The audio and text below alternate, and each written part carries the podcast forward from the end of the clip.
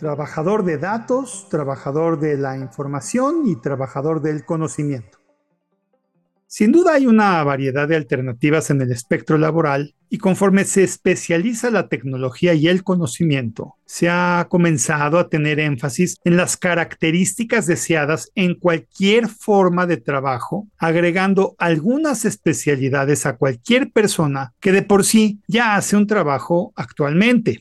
Esto inició hace mucho, en el año de 1959, cuando Peter Drucker hace uso de este tipo de segmentación y se empezó a ver el gran poder de los datos en las manos de las personas adecuadas, sobre todo en el momento preciso.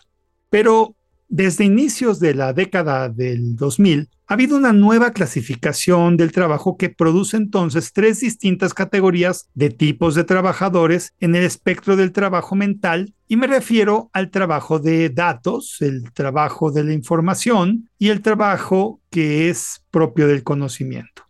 Sería muy equivocado pensar que estos tres eh, tipos de clasificaciones tienen una jerarquía que va de lo inferior a lo superior. A mi modo de ver, cada uno cubre con ciertos valores muy precisos para el entorno del trabajo y espero que al escucharme tú puedas ver si en tu organización hace falta alguna de estas personalidades o bien si estás en la vida independiente, tal vez te acomode el proveer servicios en alguna de estas tres categorías en las que pues deberías de hacer énfasis con independencia a lo que ya estás haciendo.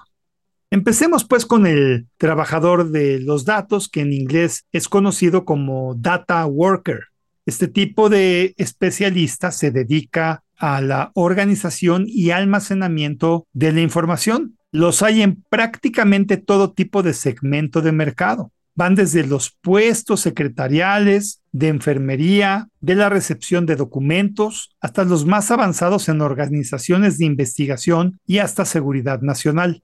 Este tipo de personas es muy buena en, por ejemplo, encontrar todo aquello que aporta valor a una investigación. Esto puede ser desde la mejor selección de una línea aérea u hotel hasta el proceso de investigación del comportamiento de una persona al estudiar toda la semblanza que deja en sus publicaciones en redes sociales, por ejemplo.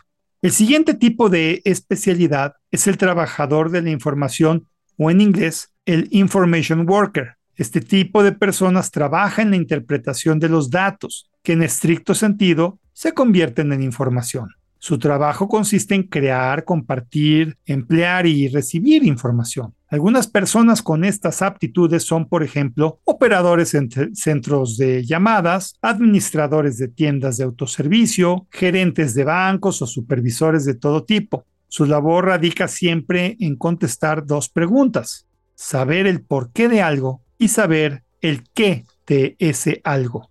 Por su rol, deben de ser personal de confianza, con buena disciplina y buen trato con las personas. En esencia, un trabajador de la información es el que emplea la información para apoyar a cualquier proceso de toma de decisiones o de acciones concretas. Sus herramientas van desde el manejo de bases de datos sencillas hasta la capacidad del uso de lenguajes de cuarta generación como SQL o Structured Query Language para poder explotar la información en bases de datos relacionales con el fin de crear reportes de valor. El tercer tipo de especialista es el trabajador del conocimiento o en inglés knowledge worker. Su especialidad es precisamente crear conocimiento. Este tipo de actividad consiste en la aplicación del conocimiento analítico y teórico del cual eh, es adquirido de manera formal mediante un entrenamiento y bueno, es hábil en la aplicación de la información para crear pues nuevas síntesis de conocimiento. Lo mismo puede hacerse de recursos para relacionar distintos tipos de información, creando valor único para la toma de decisiones, que tener la visión para saber qué preguntar o dónde consultar información que permita crear conocimiento.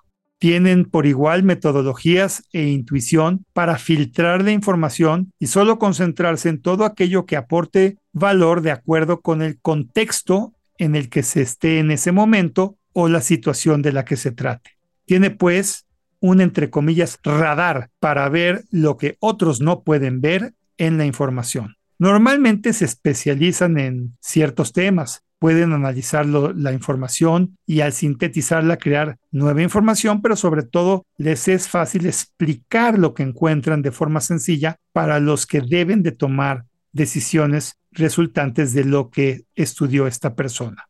Mi conclusión es que las áreas de recursos humanos normalmente no ponen demasiada atención en estudiar dentro del perfil de cualquier persona laborando actualmente en sus organizaciones quiénes tienen qué tipo de habilidades en el manejo de los datos y la información. Curiosamente, las personas que destacan en el mercado laboral casi siempre es porque demostraron alguna habilidad en los tres tipos de clasificación que acabo de describir.